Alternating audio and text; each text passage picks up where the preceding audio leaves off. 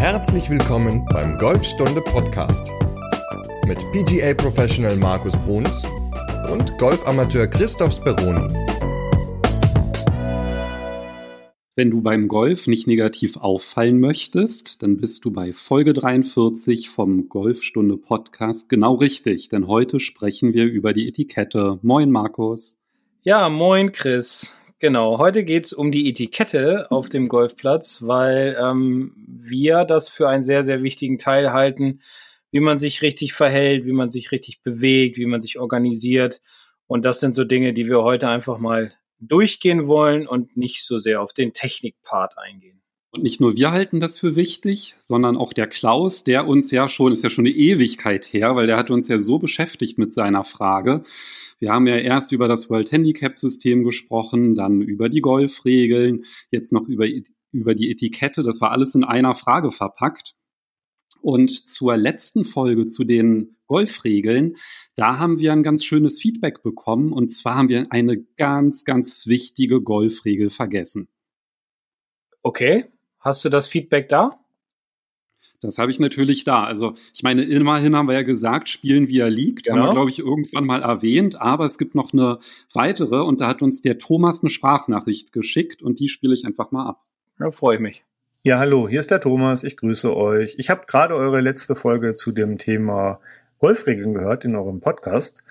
Und ähm, ich bin der Meinung, ein wesentlicher Punkt, wenn ihr schon über die grundlegenden Golfregeln spricht, ist äh, vergessen worden oder in Vergessenheit geraten, nämlich das ist die Möglichkeit, einen zweiten Ball zu spielen. Also ich habe festgestellt in so Regelausbildungen und Regelabenden, dass äh, Spieler manchmal zwar Regeln wissen und ihr habt das vielleicht auch schon erlebt auf der Runde, dann hat der Spieler A die Meinung, äh, das muss so sein, Spieler B hat die Meinung, nee, das ist aber ganz anders. Und bevor man sich dann streitet, sehen die Regeln vor, einen sogenannten Regelball zu spielen. Also so hieß es zumindest früher. Jetzt gibt es eine andere Regel, das heißt ein bisschen anders, aber egal, der Sachverhalt ist der gleiche. Das heißt, wenn der Spieler unsicher ist, hat er die Möglichkeit, einen zweiten Ball zu spielen. Der muss es vorher ankündigen und der Spieler sollte dann auch sagen, welcher Ball dann halt zählen soll. Ähm, und er muss, und das ist halt ganz wichtig, bevor er dann quasi die Scorekarte oder beim Einreichen der Scorekarte die Spielleitung davon informieren, dass er das gemacht hat. Also auch wenn zum Beispiel der Score gleich ist, unabhängig davon, er muss das sagen. So, die Spielleitung, das sind ja meistens fachkundige, vielleicht auch erfahrene Spieler, die klären dann halt diesen Regelfall und diesen Sachverhalt und der Spieler kriegt dann die entsprechende Rückmeldung, dass das, weiß ich, was Spieler A oder Spieler B gesagt hat, das Richtige ist und der Score wird dann entsprechend bewertet. Das heißt, eigentlich muss man auch keine Angst haben, in Anführungszeichen, wenn man vielleicht Regeln nicht genau weiß oder sich unsicher ist, wie das entsprechend gehandhabt wird. Dafür gibt es die Spielleitung und die Spielleitung hilft dem Spieler und unterstützt diesen. Der Spieler muss es nur wissen, dass es diese Regel gibt und dass er diese Möglichkeit hat. Ja, vielen lieben Dank, Thomas, für diese Sprachnachricht. Ist auf jeden Fall eine sehr, sehr gute Ergänzung. Und ich bin ja auch froh, weil der zusammen mit dem Torben die Golf Rules Seite mhm. auf Facebook, von der ich auch erzählt hatte in der Folge. Und deswegen bin ich ja schon mal froh, dass kein Feedback kam, dass wir irgendwelchen, irgendwas falsch erzählt haben. Weil in Hinblick auf Etikette bei der Folge davor, als wir über das World Handicap System gesprochen haben, da scheinen wir ja etikettentechnisch einiges falsch gemacht zu haben. Auf jeden Fall, wenn man den Nachrichten und Mails einiger unserer Hörer Glauben schenkt. Ja, da kamen ja einige Feedbacks von einigen Hörern, was ja immer toll ist. Einige Feedbacks waren nicht ganz so gut, das ist aber auch normal. Klar, wenn man sich so äh, in der Öffentlichkeit bewegt, ist immer irgendwas was vielleicht dem einen oder anderen nicht gefällt, aber es waren ja auch viele positive dabei. Trotzdem noch ganz kurz zu den negativen. Und zwar hat, haben wir nämlich zum ersten Mal eine Ein-Sterne-Bewertung bekommen bei den Podcast-Bewertungen. Und zwar All Square 83 hat geschrieben, dass wir am Ende von Folge 41 leider in ein peinliches Donald Trump-Bashing verfallen sind und besser einfach Politik aus dem Sport raushalten. Schade, ein Hörer weniger kam anscheinend nicht so gut an, dass wir über einen Schummeltrick von Donald Trump gesprochen haben, der, der wo es ja sogar ein ganzes Buch drüber gibt. Mhm. Und zwar der Mann, der nicht verlieren kann. Da habe ich jetzt gerade frisch durchgelesen. Das ist schon ganz schön hart, was der alles macht. Allerdings muss ich auch dazu sagen, also ich glaube, die Politik, die haben wir da rausgehalten. Also hat ja mit Politik nichts zu tun, ne? Also wir haben ja nicht unsere Meinung kundgetan und äh, ich sag mal, selbst wenn, man hätte sie ja, man kann sie ja erzählen. Wir leben ja in einem Land, wo wir Meinungsfreiheit haben. Aber wir haben ja nicht gesagt, dass er schlecht oder gut ist, sondern nur darüber gesprochen, dass er wohl gerne mal bei dem einen oder anderen Schlag dann, ja, oder Loch so eine Zahl vergessen hat oder einen Schlag vergessen hat. Also von daher. Oder bei kompletten Clubmeisterschaften, aber. Ja. Sei es drum, das war, das war nur charakterlich, das war nur rein menschlich, was wir gesagt haben und auf gar keinen Fall politisch. Genau. So, der Stefan, der hat uns nämlich auch eine Mail geschrieben. Und zwar hat er ähm, uns geschrieben, dass die Folge sprachlich leider nicht gelungen war und inhaltlich war sie auch nicht gelungen. Und zwar beim Sprachlichen, da hat sich der Stefan ein bisschen drüber aufgeregt, dass wir wo an gewissen Stellen verwenden in Sätzen, wo es nicht hingehört. Und zwar ja, keine Ahnung, wenn man jetzt zum Beispiel sagt, ja, da war ein Flight, wo gesagt wurde, muss das ja korrekterweise, da darf man ja nicht ein Adverb benutzen, sondern ein Relativpronomen. Das müsste dann heißen, ein Flight, in dem gesagt wurde. Und das hat ihm halt überhaupt nicht gefallen von der sprachlichen Ebene. Sehr schade. Ich hatte irgendwie gehofft, dass wir vielleicht irgendwann den Pulitzer-Preis gewinnen würden, aber da haben wir wohl dann schlechte Chancen. Und zum Inhaltlichen hat ihm nicht gefallen, dass wir das alte Handicap nicht korrekt erklärt haben. Also da habe ich ja, glaube ich, am meisten zugesagt zum alten Handicap, aber ist in dem Sinne eigentlich auch gar nicht so schlimm, weil das alte System wird ja abgeschafft und wenn ich da irgendeinen Blödsinn erzählt habe, dann hat das, glaube ich, auch gar keine Relevanz ja. mehr. Naja, wir lesen ja auch nicht ab, sondern wir reden ja auch äh, einfach drauf los und dementsprechend können ja auch mal grammatikalische Fehler passieren oder ein Satzbau nicht so ganz hundertprozentig sein. Also von daher. Und es ist ja auch so aus dem normalen Leben rausgegriffen, alles, was wir hier machen. Und wir unterhalten uns ja auch. Also ich glaube, wenn man sich so unterhält in der Kneipe oder sonst irgendwo, dann äh, ist auch nicht jeder Satz von jedem Menschen immer so korrekt dargestellt. Ja, außerdem bin ich Migrantenkind, also das kommt ja auch noch hinzu und du bist in Bremen zur Schule gegangen, also ja und in Bremen, glaube, ne, wissen wir alle, ist das Schulsystem nicht so gut wie in anderen Bundesländern. Also in dem Sinne bitten wir um Nachsicht. Genau. Dann hat die Kirsten uns geschrieben, dass sie den Podcast sehr informativ findet. Es war dann auch bezogen auf diese Folge mit dem World Handicap System, aber teilweise etwas langatmig. Also kann ich auch nachvollziehen, weil das Handicap System, also da muss man ja auch noch dazu sagen, dass es natürlich sehr theoretisch alles war und zu dem Zeitpunkt, wo die Folge rauskam, ja auch noch nicht alles feststand. Das hat sich ja zwischenzeitlich geändert und wir haben dann noch so viele Fragen bekommen zum World Handicap System, dass wir uns entschieden haben, dass auch wenn es natürlich dann wahrscheinlich wieder tendenziell etwas langatmig werden könnte, dafür noch mal eine extra Folge zu machen, um einfach die häufigsten Fragen zu beantworten weil zwischenzeitlich ja jetzt auch die meisten Fragezeichen verschwunden sind ähm, seitens DGV, wie das mit der Umrechnung und so weiter funktionieren wird. Ja.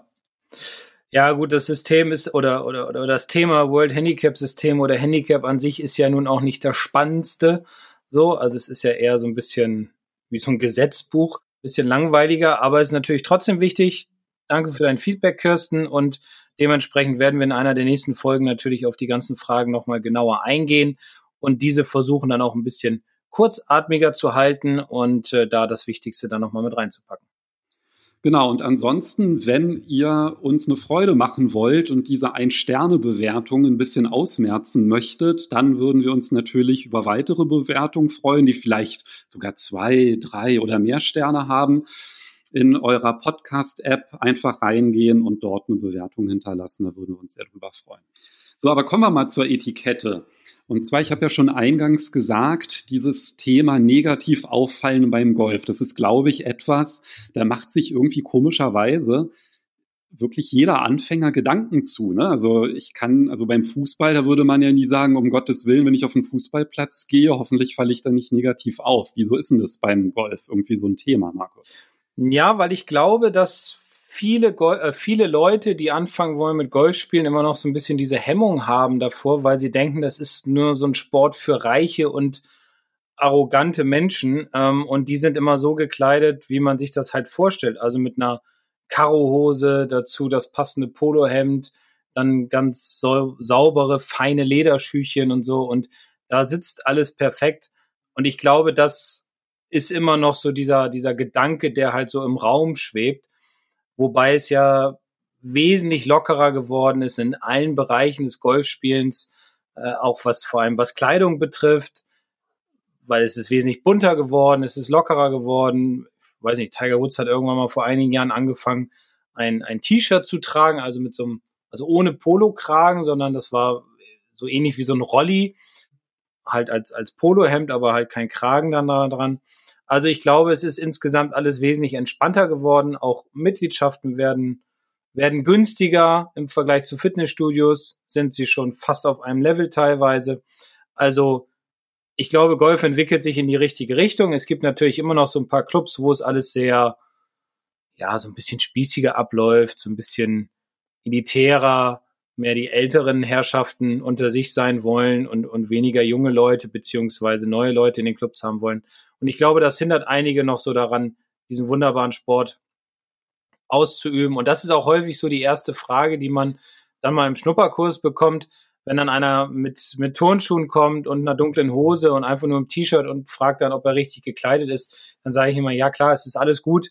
Ähm, vielleicht einfach beim nächsten Mal nur noch ein Polohemd anziehen und sowas hat auch jeder im Schrank und dann würde die ganze Geschichte passen und es ist total entspannt. Auch mit Turnschuhen kann man auf den Platz gehen, auch mit kurzen Hosen natürlich inzwischen. Also ja, es ist wesentlich entspannter geworden. Genau, und als Anfänger ist es ja dann auch immer ganz hilfreich, einfach mal zu gucken auf der Webseite vom Club, ob da irgendwie was steht. Und es gibt ja wirklich nur noch ganz, ganz wenig elitäre in Anführungszeichen elitäre Clubs. Und das sieht man meistens immer daran schon, wenn irgendwie so eine ganz hohe Aufnahmegebühr zu zahlen ist oder es keine Schnupperkurse gibt, die angeboten werden, dann ist das eigentlich eher ein schlechtes Zeichen, aber das ist die absolute Ausnahme. Bei den die meisten Clubs, die freuen sich einfach, wenn da ein neuer Golfer erscheint. Und ja, also vielleicht würde ich jetzt auch keine Jeans oder so anziehen, sondern ähm, irgendwie was Sportliches. Aber mein Gott, wenn man dann halt mal eine anhat. Ja, ja. geht die Welt auch nicht unter.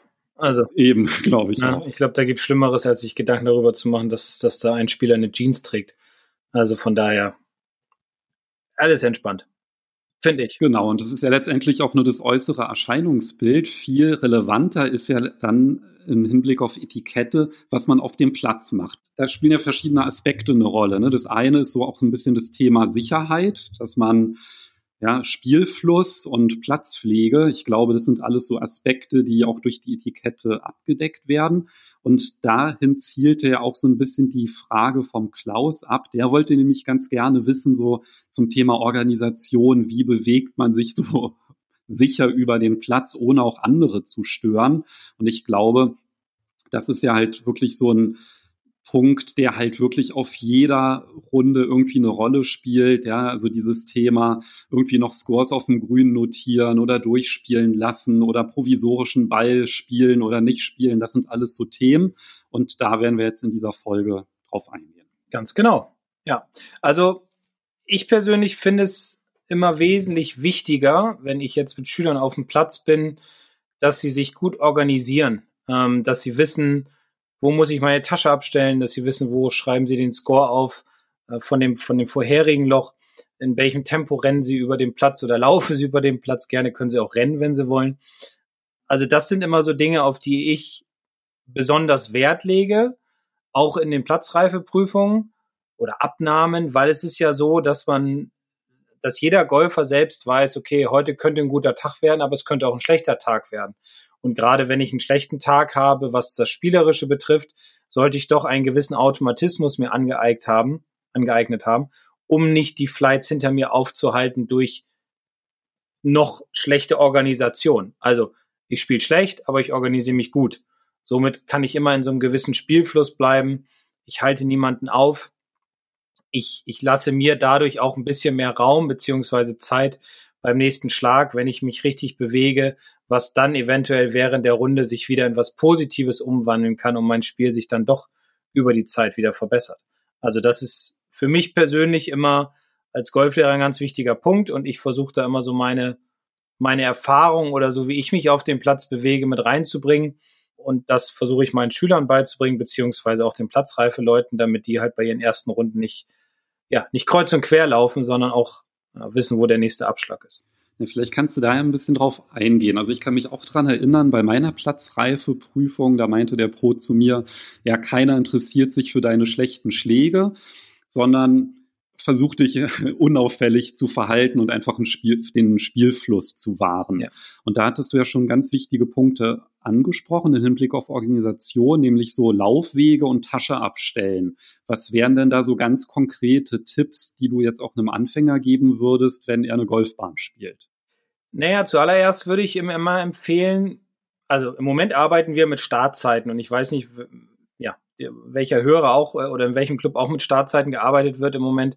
Aber es ist so, dass, dass wir immer in zehn Minuten Abständen starten lassen. Und ich würde immer empfehlen, rechtzeitig am Abschlag zu sein. Also ich sag mal, ich habe um 10 Uhr Abschlag, dann wäre ich spätestens um 9.55 Uhr am Abschlag, um mich einfach schon mal vorzubereiten auf meine Runde, um auch schon mal alle Dinge, die in der Hosentasche drin sind oder in den Hosentaschen drin sind, und die nichts mit Golf zu tun haben, die packe ich dann in mein Golfbag, wie ein Autoschlüssel, wie ein Feuerzeug vielleicht oder, oder ein Portemonnaie oder ein Handy oder sowas, um einfach dann wieder Dinge aus der Golftasche heraus, die mit Golf zu tun haben, in meine Hosentaschen zu stecken. Und da finde ich es immer ganz wichtig, auf jeden Fall drei bis vier Tees in der Hosentasche zu haben, weil es ja doch immer mal vorkommen kann, dass man einen Regelfall hat, wo man zwei Tees braucht, weil man zwei Schlägerlängen abmisst.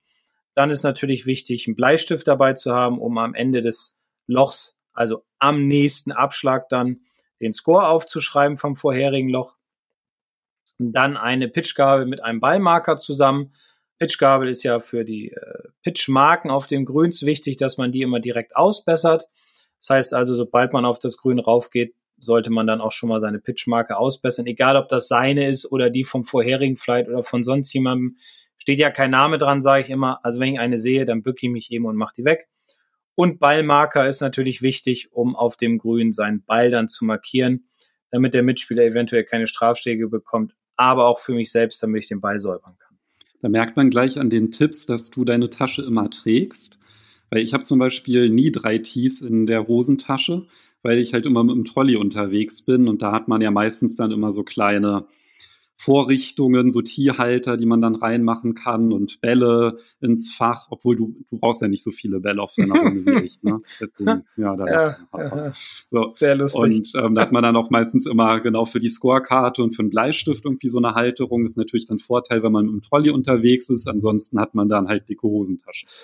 Ja, wobei auch ich vielen Leuten empfehle, die einen Trolley dabei haben, ähm, auch sich drei, vier Tees in die Hosentasche zu stecken. Also ich finde es zum Beispiel auch immer blöd, wenn ich auf dem Abschlag stehe und mein Mitspieler ist dran. Ich habe abgeschlagen meinetwegen oder ich bin als Zweiter dran, egal. Aber mein Mitspieler ist dran und dann fasst er in die Hosentasche, hat kein Tee dabei und muss dann wieder zurücklaufen zu seinem Trolley und dann sich ein Tee holen und wieder zurück zum Abschlag. Das kostet auch Zeit. Deswegen würde ich grundsätzlich immer empfehlen, mehrere Tees in der Hosentasche zu haben.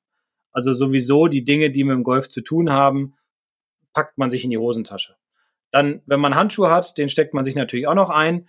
Und am besten ist es so, dass man versucht, diese Dinge in verschiedene Hosentaschen zu packen.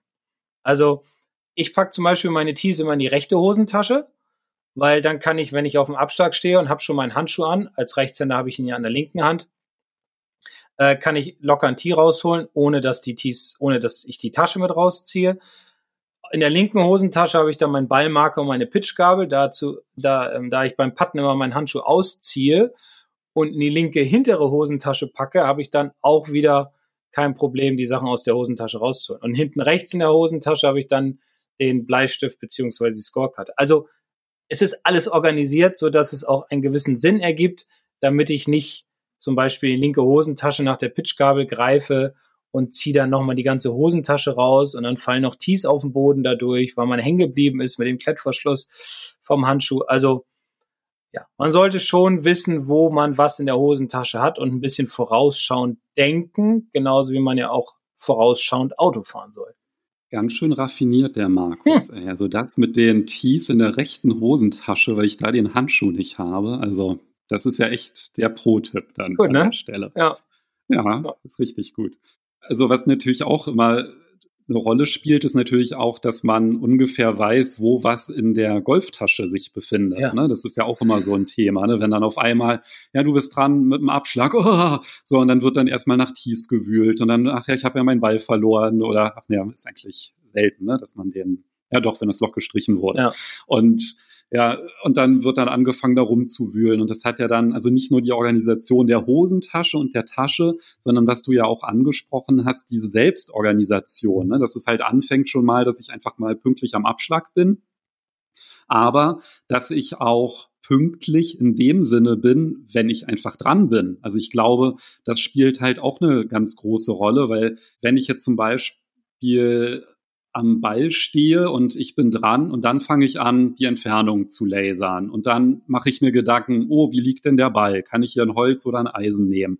Das ist ja dann alles genau das, was diesen Spielfluss stört. Also da ist es wirklich immer ratsam, ne, wenn man schon beim Ball ankommt, oder auf dem Weg dorthin ist, sich schon halt Gedanken zu machen, wie sieht es mit der Entfernung aus, wie ist die Balllage, sich einfach auch schon mental auf den Schlag vorzubereiten. Also wenn ich zum Ball hingehe, ich kann das jetzt ja nur aus meiner Sicht sagen oder so, wie ich es auch meinen, meinen Schülern empfehle und erzähle.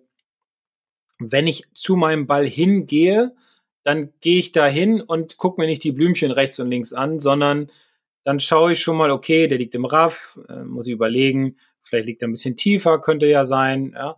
Dann gehe ich, dann gucke ich schon mal, wie weit könnte es eventuell entfernt sein, beziehungsweise was ich auch immer mache, ist, ich überlege schon mal, wo der Wind herkommt, beziehungsweise reiß dann so ein bisschen Gras raus, schmeiß das beim Laufen einfach mal hoch, um zu sehen, wo kommt der Wind her, um schon eine gewisse Vorahnung zu haben. Natürlich ist es so, wenn man dann am Ball ist und man lasert oder man guckt auf die Uhr, das dauert ein paar Sekunden, das ist auch völlig okay. Aber dann sollte man auch gleichzeitig sich überlegen, okay, ich habe jetzt keine Ahnung, 120 Meter, habe Gegenwind, dann muss ich wissen, dass ich einen Schläger vielleicht mehr nehme, dann liegt der Ball im Raff, dann muss ich gucken, ob sich das lohnt, dahin zu schlagen oder vielleicht doch lieber quer zu spielen. Also das sind so Dinge, die, die man schon wissen sollte und wo man sich auch darauf vorbereiten sollte auf dem Weg zu seinem Ball. Die Situation kann natürlich immer eine andere dann sein, ja, anders als die, die man sich vorgestellt hat. Aber ich glaube, man weiß dann schon so ungefähr, was man dann in dieser Situation macht. Und man darf ja auch nicht vergessen, man hat ja nur so circa 40 Sekunden Zeit pro Schlag. Und wenn ich erst am Ball anfange, meinen Handschuh anzuziehen, ja, dann gucke ich, wie liegt der Ball, dann hole ich den Schläger raus, dann stelle ich fest, ach, ich habe ja noch gar nicht gelasert, dann stecke ich den Schläger wieder rein, dann habe ich die Tasche vielleicht falsch abgestellt. Und ich hatte ja mal in einer vorherigen Folge gesagt, dass ich, die, dass ich jetzt als Rechtshänder meine Tasche immer rechts vom Ball leicht zurückversetzt abstelle.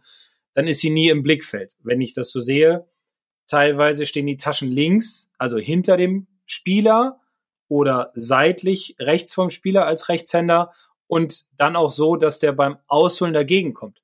Dann ist er fertig mit seiner Vorbereitung, steht am Ball, will ausholen und merkt, oh scheiße, jetzt treffe ich die Tasche und fängt dann nochmal mit der Vorbereitung an. Und das sind so Dinge, die kosten einfach unheimlich viel Zeit, aber auch sie kosten unheimlich viel oder sie, sie, sie bringen einem viel Stress, so muss man sagen. Und das kann man vermeiden, indem man sich vernünftig organisiert. Wie gesagt, mit Tees und so weiter in den Hosentaschen oder mit einer Routine auf dem Weg zum Ball und am Ball. Also der Tipp mit der Tasche, die ja als Rechtshänder dann halt rechts hinterm Ball abzustellen, ist auf jeden Fall gut. Da habe ich vorher nie drauf geachtet. Und es ist mir halt natürlich auch schon mal passiert, dass ich irgendwie am Ball stand, wollte ausholen und dann habe ich mich irgendwie durch mein Back gestört gefühlt, weil das dann halt ja ungünstig positioniert war. Und da hast du halt absolut recht. Das sind halt genau die Sachen, die halt unglaublich viel Zeit kosten. Ja, das ist halt immer, im Grunde immer, wenn man dann irgendwie so ein bisschen verpeilt da rumsteht und dann irgendwie von vorne anfangen muss und ja, also einfach im Spiel sein, sich die Situation anschauen und ja, vielleicht kannst du ja auch noch was zum Tasche abstellen sagen. Mhm. Und zwar gar nicht im Hinblick auf Spielgeschwindigkeit, sondern auf Etikette, weil das ist ja auch etwas, ja, wo öfter mal ja, eine Tasche vielleicht abgestellt wird auf einem Platz, wo sie gar nicht hingehört. Ja, also das ist äh, ganz häufig zu sehen am Grün. Also wenn du auf ein paar drei, wir haben so ein paar Dreiloch, das ist so 185 Meter für Herren und rechts am Grün ist ein großer Bunker und man muss praktisch unterhalb des Bunkers rumgehen, rechts hinter das Grün, damit man in Richtung nächsten Abschlag kommt. So, Das, das versuche ich auch immer meinen Leuten zu erklären und beizubringen und immer wieder zu holen und zu wiederholen und zu wiederholen. Aber trotzdem sieht man dann auch noch erfahrene Golfer, die die Tasche, vielleicht haben sie das Grün nicht getroffen, haben einen Bunker geschlagen, sagen wir mal, mit dem Abschlag und machen dann ihren Bunkerschlag und lassen die Tasche vor dem Grün stehen. Also so, dass der Spieler dann, wenn er eingepattet hat oder eingelocht hat, dann erstmal wieder in Richtung Abschlag zurückgehen muss, steckt dann ganz gemütlich seinen Golfschläger ein, putzt noch seine Schlä seinen Schläger, vielleicht das Sandwich, weil er das vorher hat an der Tasche stehen lassen, Patterhaube drüber, dann schreibt er noch den Score auf und geht dann erstmal außer, also unterhalb des Bunkers rum in Richtung nächsten Abschlag. Und hinten auf dem Abschlag stehen aber schon zwei, drei Leute oder vier, die dann spielen wollen. Und das ist halt auch sowas, was ich, was mich persönlich immer ziemlich nervt, weil das unterbricht meinen Spielfluss und das, das, das kostet auch dem Spieler vor mir so unheimlich viel Zeit und er, er hat dann am nächsten Schlag vielleicht nicht mehr so viel Zeit und Ruhe. Also wichtig finde ich immer, die Tasche in Richtung nächsten Abschlag stellen, immer vorausschauend denken. Ja, wenn, wenn ich rechts lang muss, dann stelle ich die Tasche vielleicht erst rechts ab in Richtung nächsten Abschlag, obwohl mein Ball vielleicht links liegt oder vor dem Grün. Dann nehme ich zwei oder drei Schläger mit, lege die dann aufs Grün, wiederum in Richtung nächsten Abschlag dann, nachdem ich den Chip oder Pitch gemacht habe. Und um dann einfach direkt nach dem Putten direkt zur Tasche und direkt wegzugehen in Richtung nächsten Abschlag. Wichtig dabei ist auch, wenn man das Grün verlässt, dass man nicht auf dem Grün seinen Score einträgt in die Scorekarte, sondern das tatsächlich erst am nächsten Abschlag macht. Auch das kostet Zeit, auch das ist stressbedingt dann im Nachhinein und ärgert die, die hinter einem sind. Und äh, ja, so kann man so ein bisschen Komplikationen mit den Flights um sich herum auseinandergehen ist der Klassiker auf der 18, ne? wenn oh. immer schon der, die ganze Runde über gemeckert wurde, dass die einen vor einem nicht durchspielen lassen. Und dann ist man endlich auf der 18 und dann werden halt dann fröhlich noch die Scores notiert ja. und hinter einem sieht man dann schon, wie die anderen warten. Und vielleicht sogar noch gerechnet und ach Mensch, an der 3. Ja, genau, ja, ja, an genau. An der 3, was hattest du da denn? Da habe ich hier eine 5, oh nee, es war eine 4, dann wird erstmal diskutiert. Ja, also das kann man dann schön gemütlich im Clubhaus machen, schon mal das erste Bierchen trinken und dann ist die Sache erledigt und die anderen haben keinen Stress und ihr dann auch nicht im Nachhinein. Also am nächsten Abschlag oder an der Clubhausterrasse bitte den Score aufschreiben, aber auf jeden Fall erstmal das Grün verlassen, um Platz zu machen für die anderen. Und da vielleicht noch ein Tipp für Anfänger. Also ich kann mich an meine ersten Runden erinnern, wo es mir dann teilweise passiert ist, dass ich überhaupt nicht wusste, wo es zum nächsten Abschlag geht und ich mich dann da halb verlaufen habe, dann zwischen den Bahnen, weil ja, manchmal sind ja auch die Laufwege ein bisschen länger je nach Platz. Mhm. Und gerade wenn man Platz zum ersten Mal spielt, dann weiß man halt auch nicht unbedingt, wo geht's denn weiter. Und dann ist vielleicht auch nicht dann direkt ein Schild aufgestellt zum nächsten Tee. Was aber meistens vorhanden ist, ist auf der Abschlagstafel. Wenn man darauf schaut, dann sieht man halt auch immer, wo es dann weitergeht zum nächsten Tee, also vom ähm, Grün aus gesehen. Und wenn man halt einen Platz nicht kennt, dann lohnt es sich auf jeden Fall auch immer ein Augenmerk darauf zu legen, zu schauen, wo geht's denn zur nächsten Bahn, sich das dann schon mal zu merken, weil dann fällt es natürlich auch viel, viel leichter, die Tasche, sage ich mal, clever abzustellen und halt nicht vorm Grün dann muss man nochmal zurücklaufen, sondern dann kann man halt zum Beispiel, ja, während die anderen noch ihre Annäherungsschläge machen oder der Erste da sein, äh, die die Spiellinie liest für seinen Putt, dass man dann halt seine Tasche schnappt und dann schon mal Richtung nächste Bahn abstellt, weil das sind dann eigentlich immer genau die Sachen, die dann halt wirklich auch Minuten dann sparen, ne? weil am Schlag selber so ein Probeschwung oder ja, sich seine Pre-Shot-Routine durchzuführen, hatten wir auch schon drüber gesprochen, dass viele ja auch von der Pre-Shot-Routine zurückschrecken, einfach aus Befürchtung, das würde zu lang dauern. Mhm. Aber eigentlich ist genau das Gegenteil der Fall, genau. ja, weil wenn man eine Routine hat, dann vergisst man in der Regel dann halt auch nicht, sich zum Beispiel ein Tee zu nehmen oder ja, wenn man halt an den Ball geht, dann vorher gelasert zu haben und solche Geschichten. Also wenn man das halt wirklich trennt und da braucht man natürlich ganz viel Übung und Erfahrung, da haben wir auch sogar eine eigene Folge drüber gemacht, die ich auch in der Podcast-Beschreibung verlinken werde, dann hilft das auch ungemein, einfach ja, die Spielgeschwindigkeit hochzuhalten. Definitiv. Also Organisation und Routine ist in meinen Augen viel, viel wichtiger als schöne Golfschläge zu machen, weil die entwickeln sich ja sowieso, genauso aber auch wie Routine und Organisation. Aber wenn man von Anfang an, also am, vom Beginn an seiner Golfkarriere gut organisiert ist, hat man auch als Anfänger weniger Probleme auf dem Golfplatz und kann sich viel mehr auf sein eigenes Spiel konzentrieren, um das halt stetig zu verbessern. Also deswegen immer organisieren und äh, ja, Routine entwickeln am Ball. Vielleicht hilft der Pro dabei, einfach mal eine Platzrunde buchen, zwei, drei Stunden mit dem Pro mal neun Loch spielen oder 18 Loch und dann darüber mal reden. Ja, und noch so ein Zeitfresser ist ja auf dem Grün, ne? Also dieses Thema, ich bin dran mit einem Putt und dann mache ich mir zum ersten Mal Gedanken, in welche Richtung denn das Grün fallen könnte. Ja. Was hast denn du da für einen Tipp, um Zeit zu sparen? Oder es ist, geht ja, also wenn man immer so von Zeitsparen redet, dann klingt das natürlich auch so nach, äh, um Gottes Willen, ich muss mir hier einen abhetzen. Darum geht's halt eben nicht. Es geht halt darum, organisiert vorzugehen, um dadurch halt auch eine gewisse Sicherheit zu gewinnen und dann auch ja, seine Leistung besser abrufen zu können. Aber welchen Tipp hättest du da auf dem Grünen? Naja, also was ich zum Beispiel immer mache, ist, wenn ich meine Tasche abgestellt habe, neben dem Grün in Richtung nächsten Abschlag, dass ich dann auf dem Weg zu meinem Ball mir schon mal angucke, wie fällt das Grün oder wie ist das Grün aufgebaut. Also fällt es von hinten nach vorne, von links nach rechts mehr, von rechts nach links oder von unten nach oben. Also das ist schon mal ein Punkt, den man ganz gut sich anschauen kann. Wo steckt die Fahne natürlich? Ähm, beziehungsweise, was man auch manchmal erkennen kann, ist, ja, wie das Loch aufgebaut ist. Also das heißt, so ne, wenn, wenn so ein Loch zwei Tage nicht oder nach zwei Tagen nicht verändert wird, also an, an, an, an eine andere Stelle versetzt wird, dann kann es ganz schnell sein, dass sich so eine Art Pyramide um das Loch herum bildet. Also dass das Loch so nach oben gekommen ist, weil natürlich die Leute, die in den zwei Tagen vorher gespielt haben, ja alle an das Loch herangetreten sind, um den Ball rauszuholen. Und dann drückt man natürlich mit seinen Füßen um das Loch herum den Boden runter, wodurch das Loch etwas hochkommt. Also das ist immer etwas, was ich auf jeden Fall mir angucke auf dem Weg zu meinem Ball. Dann versuche ich natürlich immer darauf zu achten, dass ich auch gucke, wo liegen meine Mitspieler, da nicht durch die Puttlinie laufen, nach Möglichkeit den kürzesten Weg zu meinem Ball wählen, beziehungsweise den cleversten Weg, also ohne die Puttlinien zu, ja, zu betreten, wie gesagt.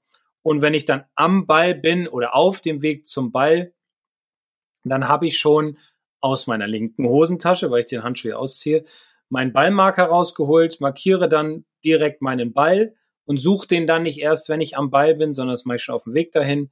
Dann stecke ich meinen Ball in die Hosentasche, mache den dann in der Hosentasche sauber, suche meine Pitchmarke äh, Pitch und dann bessere ich auch gleichzeitig meine Pitchmarke mit meiner Pitchgabel aus. Und wenn ich jetzt zum Beispiel, keine Ahnung, als Zweiter an der Reihe bin, dann gucke ich mir schon mal, während ich meinen Ball säubere, gehe ich hinter meinem Pitch, äh, hinter meinen Ballmarker und gucke mir meine Linie an. Und gucke mir genau an und habe dann alle Zeit der Welt zu gucken, geht's bergauf, geht's bergab, links, rechts, rechts, links, Break, wie auch immer, um dann ready zu sein, wenn ich am Ball bin.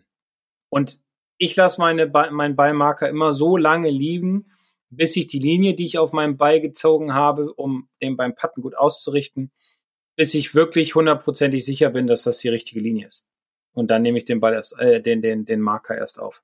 Ja, den Tipp von dir mit der Ballschablone, den habe ich ja auch übernommen, hatten wir auch schon ein paar Mal drüber gesprochen, weil das einfach unglaublich hilft, wenn man halt wirklich so, ich habe mir jetzt sogar eine neue Ballschablone geholt, wo man drei Linien auf den Ball macht, dass man einfach so visuell noch so einen breiteren Zielstrahl hat.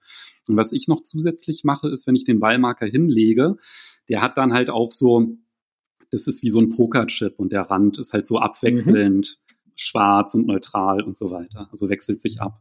Und wenn ich dann halt diesen Pokerchip hinlege als Ballmarker, dann überlege ich mir halt schon, wie muss denn der Ball starten und merke mir dann halt schon bei dem Chip eine Markierung, so dass wenn ich den Ball hinlege, dass ich den halt nicht allzu lange ausrichten muss, sondern dass ich im Grunde die Markierung auf dem Ballmarker nutze, um dann halt den Ball entsprechend auszurichten. Klasse. Mit drei Linien. Das ist so wie bei dem Callaway-Ball. Der hat auch drei Linien drauf. Oh, jetzt habe ich Werbung gemacht. Ja, die habe ich mir jetzt extra geholt, diese Ballschablone, ja, sehr gut. weil mir das wirklich aufgefallen ist. Das macht nochmal einen Unterschied. Ja, ja, genau. Ist ein bisschen breiter und man hat eine bessere Justierung dann, ne? Mhm, genau. Ja. Und wenn man sich dann halt an den Ball stellt, dann muss man dann halt auch nicht nochmal absetzen, zurück, ach, um Gottes Willen, vielleicht habe ich hier meinen Startpunkt falsch gewählt oder so, weil das spielt überhaupt gar keine Rolle mehr. Das hat man ja schon vorher erledigt, sondern dann geht's wirklich nur noch um die Dosierung des Putts und das spart natürlich dann halt auch Zeit, ne, wenn man einfach sicher ist und ja dann nicht irgendwie von Zweifeln geplagt dann anfängt, da nochmal komplett neu das Grün zu analysieren. Genau. Eine, eine Sache, über die wir noch nicht gesprochen haben, beziehungsweise zwei Sachen eigentlich, ist ja einmal das sogenannte Ready Golf, was ja seit zwei Jahren äh, vermehrt gespielt werden sollte. Also das heißt ja, dass ähm, wenn ich am Ball bin und bin bereit, dann schlage ich. Ob ich jetzt ein Stück weiter weg bin oder näher dran bin als mein Mitspieler, ist in dem Falle egal. Wer fertig ist, der schlägt. Genauso auch auf dem Abschlag. Früher war es ja so, wer die Ehre hat, der ist dann als erstes dran. Also wer am vorherigen Loch das bessere Ergebnis hatte, darf am nächsten noch als erstes abschlagen. Das wird jetzt auch manchmal noch gespielt, ähm, aber meistens wird jetzt dann doch eher das Ready Golf gespielt, um einfach das Spiel zu beschleunigen. Also wenn mein Mitspieler, keine Ahnung, noch einen Ball raussuchen muss und ich bin schon fertig am Abschlag, dann, dann schlage ich halt. Das ist auch nichts Schlimmes. Äh, das beschleunigt einfach die ganze, die ganze Sache. Und was auch noch ein großer Zeitfresser ist, ist Bälle suchen natürlich. Also klar, man darf drei Minuten nach seinem Ball suchen. Aber was manche machen, ist halt, sie schlagen den Ball ab. Er landet dann meinetwegen in einem Busch und dann gehen sie hin und sagen, ja, den finde ich schon. Dann laufen sie alle zusammen zum Ball. Der ist, weiß nicht, 250 Meter entfernt oder 200, wie auch immer. Suchen drei Minuten und stellen dann fest, okay, Ball nicht gefunden. Und dann muss der Spieler, der den Ball gespielt hat, wieder zurücklaufen zum letzten Punkt. Sagen wir mal zum Abschlag seine 200 Meter oder so zurücklaufen. Und das kostet natürlich auch unheimlich Zeit. Deswegen ist es immer sinnvoll, wenn man sich nicht sicher ist, dass man seinen Ball wiederfindet, einen provisorischen Ball zu spielen. Außer er ist deutlich im Wasser gelandet, dann spielt man halt oder darf man halt keinen provisorischen Ball spielen. Aber ansonsten würde ich immer empfehlen, einen provisorischen Ball zu spielen. Das kostet, äh, das, das, das, das kostet nicht so viel Zeit und nicht so viel Stress. Und ja, man kann dann gegebenenfalls den provisorischen halt weiterspielen. Und weißt du, was noch ätzender ist als das Zurücklaufen, weil man keinen provisorischen Ball gespielt hat? Na, was denn? Wenn man am Grün steht, chippen möchte und merkt, dass man seinen Schläger am vorherigen Grün hat oh, liegen ja. lassen, weil man Zeit sparen wollte und schon mal Putter und Wedge mitgenommen hat. Ja, ist auch, ist ja richtig, Putter und Wedge mitzunehmen oder Eisen 9. Wichtig dabei ist immer nur, dass man dann den zweiten Schläger nicht an die Stelle legt, von der man gerade gespielt hat, sondern den mitnimmt und wenn man die Fahne rausnehmen darf, im Moment wegen Corona, also bei uns dürfen wir es nicht, ähm, dann legt man den zweiten Schläger auf die Fahne, dass er nicht vergessen wird, oder halt auf das Vorgrün oder sogar aufs Grün, wenn ihr wollt, in Richtung eurer Tasche um den dann nicht zu vergessen. Genau, die, die Loch-Back-Linie ist entscheidend. Ja. Also immer gucken vom Loch, welchen Weg gehe ich dann zum Back, weil es tatsächlich dann so ist, wenn man dann irgendwie dann gepattet hat, ja, und dann vielleicht sogar zwei oder hoffentlich nicht drei Putts benötigt hat, dass man dann halt völlig das Wedge oder das Eisen 9 oder Eisen 8 vergessen hat.